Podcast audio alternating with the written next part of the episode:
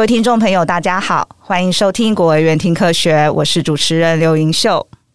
今天我们很荣幸邀请到国卫院高龄医学暨健康福祉研究中心王世亨副研究员，王老师好，盈秀好。王老师的主要研究领域在遗传流行病学与精神流行病学，并且致力于父亲生育年龄效应与精神疾病之遗传架构等研究啊。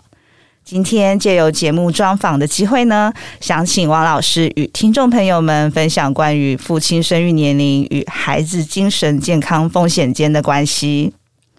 台湾目前除了所面临的高龄化与少子女化趋势之外呢，现代人大部分也晚婚哦，呃，导致许多的人的生育年龄也就跟着延后。那相信大家都听过“高龄产妇”这一词，那也普遍知道说啊，一位妈妈她越晚生育呢，她的健康风险就会越高，而且对胎儿也会造成许多不同层面的影响。不过，如果是高龄生育的爸爸呢？所以呢，首先啊，想请教王老师啊。多年来，您致力于探讨这个爸爸生育年龄与孩子精神疾病风险的关系。那并且呢，也研究发现哦，爸爸的生育年龄越高，那对子代多种精神疾病风险会有独立的影响。请问这是个怎样的研究呢？那通常一位爸爸他到底要几岁，那就算是一个高龄的生育？那能否与我们分享您目前在这方面的研究进展及发现呢？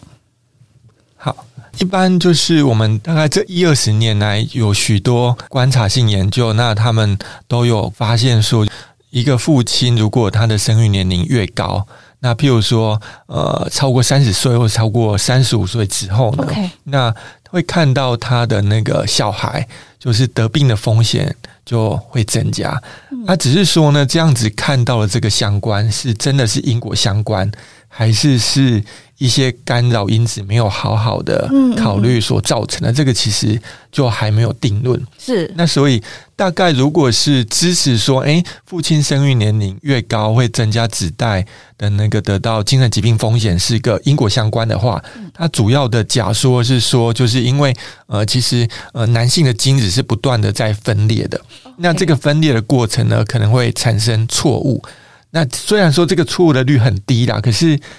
这个错误还是会一直累积，那所以说，呃，越晚生小孩的男性，他的精子里面的那个错误就会越多。那所以他越晚生小孩的话，他的子代呢就会拿到越多错误突变的那个精子。OK，OK，OK。另一方面呢，其实过去也有研究发现说呢，那确实在一些精神疾病呢，其实。他们一些稀有的便利确实是会增加到这个精神疾病风险的产生的哈。嗯、那有一些研究，他们其实已经，他们有实际收集家族的资料，然后去做 whole genome sequencing，就是全基因的那个定序。嗯、OK，那所以他就去比对说，哎，那个小孩跟爸妈的那个序列嘛，是，然后就看如果爸妈都没有变异。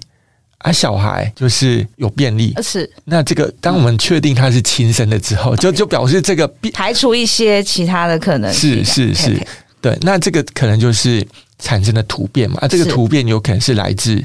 爸爸的精子，啊，有可能是来自妈妈的卵子，OK，那但是之前的研究发现说，大概小孩身上如果突变的话，这个突变数大概是平均是六十到一百个啦，OK，那大概有百分之八十是来自爸爸。那只有二十 percent 是来自妈妈。嗯。那另外呢，他们也有发现，其实呃，大概平均来说，爸爸的生育年纪大概每增加一岁的话，那他的小朋友的拿到从爸爸那边拿到图片就会多两个。嗯。嘿，那只是说就是这样子，因为。我们还是没有办法去确定这个因果关系是不是真的存在，因为我们还是有可能，是不是今天看到的父亲的生育年龄跟小朋友得病风险较高，这个相关呢是来自于干扰因子。嗯，那这个干扰因子，譬如说是这个父亲本身的一个特质。举例来说，就是诶，这个父亲他有比较高的精神疾病的遗传风险.那他不见得会有那个精神疾病，诶，但是因为因为不管在那个没有精神疾病的人，或有精神疾病的人，他与生俱来的精神疾病的风险其实都是有高有低。是啊，那只是说你带有的遗传风险高，也不见得你就一定会发病，只是说你会有比较高的可能性会发病。嗯，好，那如果一个男性他的那个与生俱来的精神疾病的遗传风险比较高的话，那或许会可能让他有一些。那个人格特质，然后让他比较晚婚配生小孩。OK，那他当然也会把这样子高的遗传风险传递给他的小孩，他小孩因此有比较高的得到精神疾病的风险。OK，那但是这样子的假说的话，其实就是表示说，我们今天看到的父亲的生育年龄。跟子代的精神疾病风险之间的相关，这个可能是假的。嗯，其实背后的真正的那个影响因子是这个父亲本身的特质。是，所以当我们在探讨父亲的生育年龄跟子代的精神疾病遗传风险的话，其实有一个很重要的部分，其实就是是不是有办法好好的去考虑到父亲本身特质所可能带来的干扰因子影响，或者是这个家庭本身的一些可能干扰因子造成的一个影响。好。那呃，我们之前的研究呢，就是我我可能会举两个例子，然后来了解说，诶，那到底父亲的生育年龄跟小朋友一些疾病的风险是不是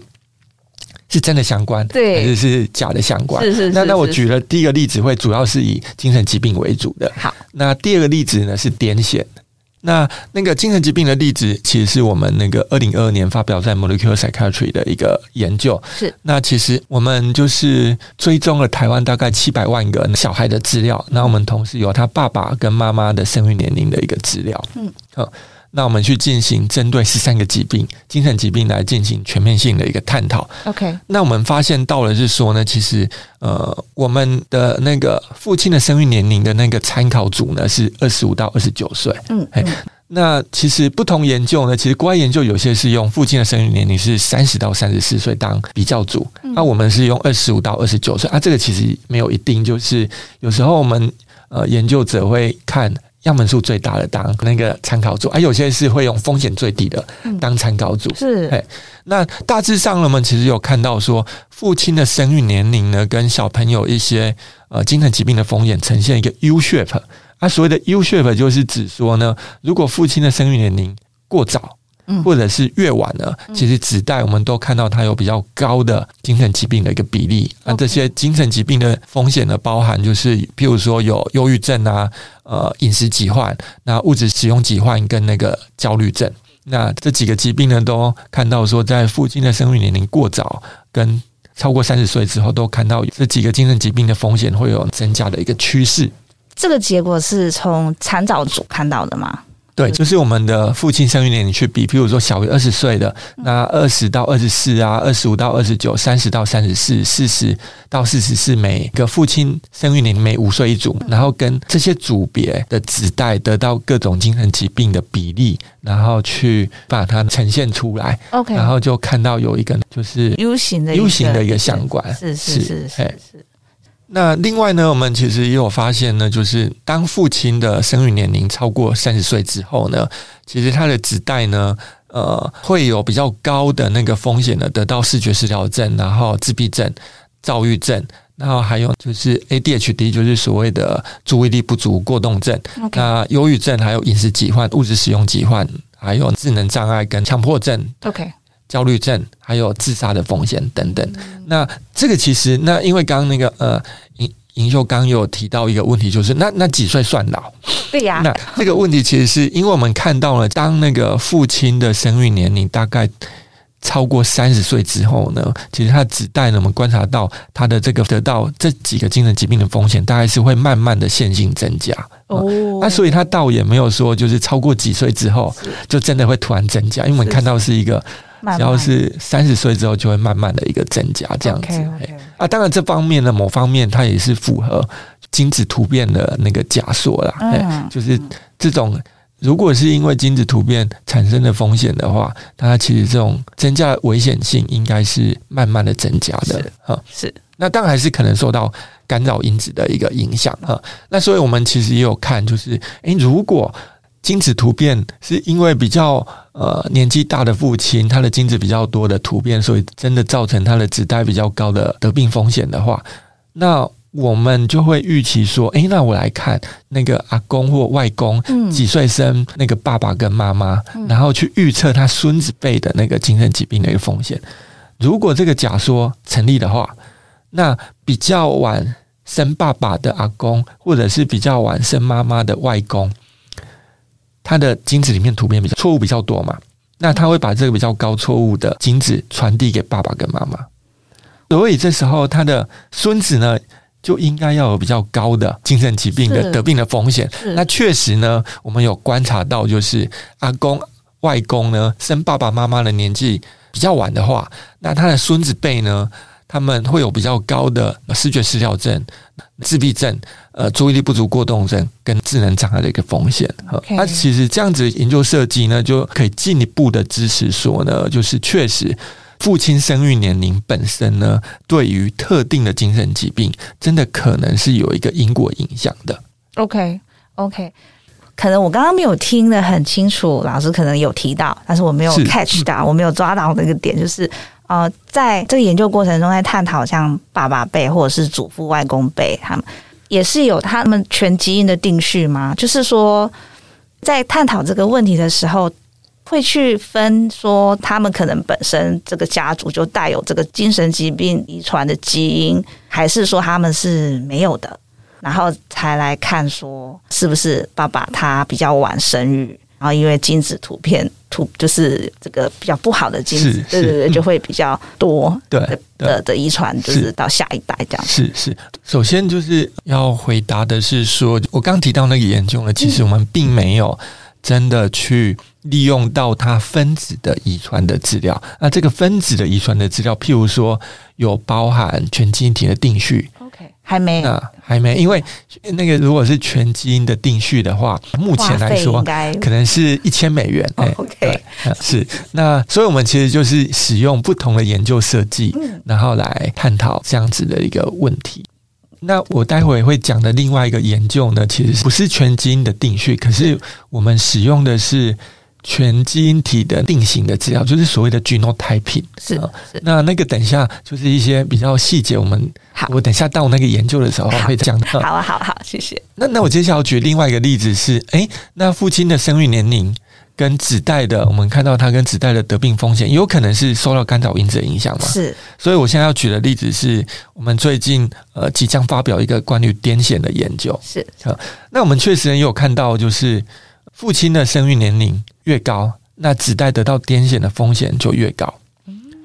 那可是我们还是好奇说，那这个会不会可能是干扰因子的影响？嗯，譬如说，会不会是家庭的一些可能的干扰因子所造成的？那如果要回答这个问题的话，那我们就去做手足的比较，因为如果是呃在同一个家庭内的小孩的话。他其实是相同的爸爸，相同的妈妈，他们有呃相似的环境跟对相似的家庭背景，包含遗传跟环境。是那他们一个差异是在，如果精子突变的假说是真的话，是那我们就会预期说，诶，那弟弟妹妹因为爸爸比较晚生他嘛，那他应该拿到比较多的那个错误突变的。的的精子，所以它应该会有比较高的得到疾病的风险。是是是。可是呢，我们在这样子家族比较呢，我们并没有看到。我们看到呢，比较晚出生的弟弟妹妹呢，其实相较于哥哥姐姐，并没有比较高的癫痫的一个风险。哦。啊，所以这个就跟我们前面提到，就是我们做不是家庭的比较嘛，就是全部的样本都去看的话，嗯，我们是有看到爸爸的生育年龄越高，子代癫痫的风险越高。可是家族内的比较并没有办法支持 这样子的一个那个精子突变的假说。那另外呢，我们也有去看，哎，那阿公、外公生那个爸爸妈妈的年纪呢，其实也跟子代、孙子辈得到癫痫的风险其实没关的。嗯那所以像在这样子的研究呢，其实就认为说，那我们看到的。表面上看到的就是父亲的生育年龄越高，子代的癫痫风险越高。这个相关呢，并不是真的，它其实是受到一些家庭呀、爸爸本身的一些特质所干扰的。OK，就是可能跟很近的其他的因素，不是跟遗传或者是跟精子、精子就是演那个假说。对，就是这时候最癫痫的话，可能父亲的生育年龄呢，对于癫痫的发生呢，并不是真的一个有因果的影响。OK，OK，OK，嗯，就是这真的要每一个步骤都要去理清哦，因为不能就是很很果断的只看到一个一项的研究的结果，然后就去判定说。是因为这样，所以那样这样子。是是，因为我们流行病学研究通常就是采用不同的研究设计啊，因为不同的研究设计之间都会有各自有优缺点，那我们就是就是从不同的研究设计，然后把它呈现出来的证据，然后再去做一个小心的一个判读，那看说，诶，那到底是支持是不是有因果相关，还是没有办法去支持有这个因果相关？是是是，好啊好啊，谢谢。好哟，那其实刚刚听了老师的这个这项研究的过程哦，跟一些结果，那老师也举了两个例子。那其实我们一般呢会觉得说，这个失觉失调症或是其他的精神疾病的致病成因是很复杂的。其实刚刚听起来也是真的很复杂，因为嗯，影响的因素可能会很多，还要怎么去理清？那因为就是不仅仅就是只有本身个体的问题，还有掺杂了许多的环境因素。因此呢，请问在这个研究过程中哦啊，想请问王老师，研究人员他是如何去厘清或者是确定说这项研究结果是因为爸爸的生育年龄过高而导致的，而不是跟妈妈就是高龄产妇有关系呢？对，是是，嗯，那确实哦，就是呃，我们如果单独看父亲的生育年龄跟子代的精神疾病的风险，跟母亲的生育年龄跟子代的精神疾病风险的话，拆开来看的话，我们都会看到说，不管是父亲的生育年龄越高，或者是母亲的生育年龄越高，那他子代的得到精神疾病的风险都比较高。嗯嗯嗯。那可是因为呢，其实呃，父亲的生育年龄跟母亲的生育年龄呢，它其实本身呢是有很高的一个相关的。那所以换句话说，就是我们今天看到母亲的生育年龄越高。小朋友得到精神疾病风险越高，这个可能是主要呢，他是受到父亲的生育年龄，他真正的因素是父亲的生育年龄，不是母亲的生育年龄过高啊。所以我们要在做那个分析的时候，要同时去考虑父亲的生育年龄跟母亲的生育年龄。OK，那当我们其实我们在在我们的研究跟其他国外的研究，大部分都观察到的是说，当我们同时把父亲跟母亲的生育年龄一起考虑之后，嗯，仍然会看到父亲的生育年龄跟子代得病风险有关啊。可是，一般来说，母亲的生育年龄跟子代的得病风险的话，可能就会不见，或者是大幅度的那个相关就会降低了。而且，这样子的结果，其实就是比较支持说，其实。是父亲的生命年龄跟子代得到精神疾病风险有关，而不是母亲的。所以，其实，在实验过程中，你们真的有去厘清这一块，就是，就是一开始也有假设到说，哎，妈妈也有可能啊，她年纪大也会影响。对，所以你们也有针对这部分。去把他们分开看，是因为其实有可能会跟子代精神疾病风险的因素很很多嘛？对，譬如说，除了父亲生育年龄之外，有可能是还有母亲的生育年龄，所以我们也会把母亲的生育年龄的影响把它考虑掉。是，那另外我们考虑到的因子，譬如说还有他的出生世代，那或者是他家庭的经济情形。还有他们居住地的那个都市化的指标，因为这些其实也可能都会跟这个精神疾病的风险有关，所以这些如果我们有收集到的这些可能的干扰因子呢，其实我们就会把它把它考虑掉。OK，OK，OK，OK。前面我有提到，就是老师您研究发现说，这个爸爸生育年龄越高，他对子代多种精神疾病风险有独立的影响。是独立的意思是，就是、哦、其实我们所谓这个独立影响，就是。哦我们今天看到的相关，可能是受到干扰因子的影响。是，好。那如果我们今天已经考虑了可能的干扰因子之外，仍然有看到这个相关，或者是使用其他的设计，譬如说手足的比较，其实手足的比较，它其实就比较可以去考虑掉，就是这个家庭本身特质所可能造成的干扰。那或者是那个阿公跟外公的生育年龄跟子代的。得病风险如果真的有关的话，那其实我们就会觉得说，这个父亲的生育年龄对子代的特定的精神疾病风险是可能有独立的影响的啊。这个独立的影响其实是表示说，我们觉得这个相关可能因是真的，而不是受到干扰因子所造成的一个假相关。是是是是，是，好哟好哟，谢谢谢谢。那刚刚老师其实有提到，就是说啊，每一个国家或者是每一个团队的针对这方面的研究，他们所采用的爸爸的年龄稍微不太一样，就是参照组的年龄会不太一样。就您就是这样子一路这样实验做这个研究这样下来，请问您觉得最佳生育年龄会是几岁呢？最佳的生育年龄哦，其实。因为它就真的是一个线性的，就是它并不是一个真的到过了某个年纪之后，突然风险就会下降。但是普遍来说啊，就是台湾的研究跟国外的研究，一般来说观察到的是，父亲的生育年龄如果是介于二十五到三十五。或者是二十五到四十岁之间的话，这个子代得到精神疾病的风险是比较低的哈。那当然，这个这个相关，呃，其实还是有可能受到干扰因子的影响，所以这个还需要更多的研究。是，然后透过不同的设计啊，然后或者是更大的样本数，然后可以更好的来提供了这个这个证据。是是，可以理解啊，因为其实大家都来自不同的地方。那其实刚刚也有提到，台湾跟国外的研究又不一样，那表示它整个环境。或是其他的影响的因素是真的很多的，所以在外面就是说，不是在实验室这个设计的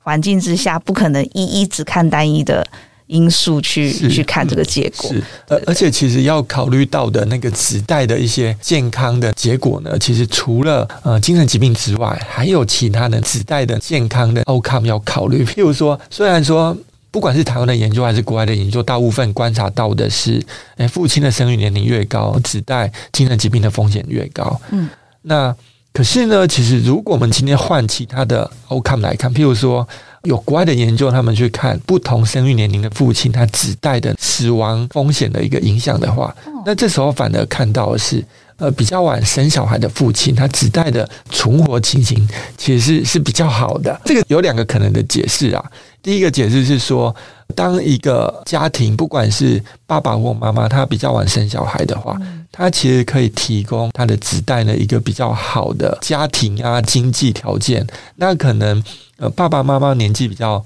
更年长一点之后，他呢其实也也会比较有更好的一个育儿的方式。是，了解。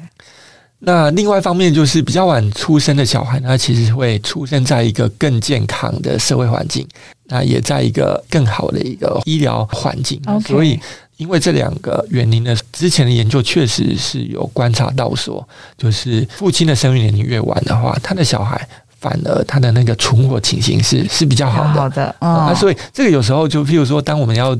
呃给一个建议说，诶，几岁生小孩最好？这个其实。就就第一个是我们是不是真的已经呃有透过不同的研究设计，嗯、然后都去支持，就是一致的提供说，那到底是支持说有因果相关，还是是干扰因子造成的假相关？嗯嗯嗯、那在第二个考虑的因素是变成要看那个结果是什么，因为可能。一样，这个父亲生育越高，对不同子代的结果，其实它影响是不一样的。不一样的。那所以这时候，如果真的要建议说，就是，哎，那几岁生小孩比较好？这个其实它就就需要全盘的考虑之后，才有办法给一个比较中性的一个建议。是是，这个研究不是说告诉大家早生比较好，这不是最后的结论，而是其实就是老师你们找到了一个问题点。你们只是告诉大家，哎，可能要注意一下，就是说会有这样子的可能性，这样子。就是如果对子代的精神疾病风险的话，那我们的研究看到的是说，呃，父亲的生育年龄太晚，那可能真的会增加小孩得病的风险。但这这个风险其实说实话是不高啦，嘿，嗯，对，嗯嗯嗯，非常谢谢王老师。下集我们将请王老师继续带着我们了解更多和父亲生育年龄效应上的研究发现。我们下集国卫院听科学见哦，拜拜。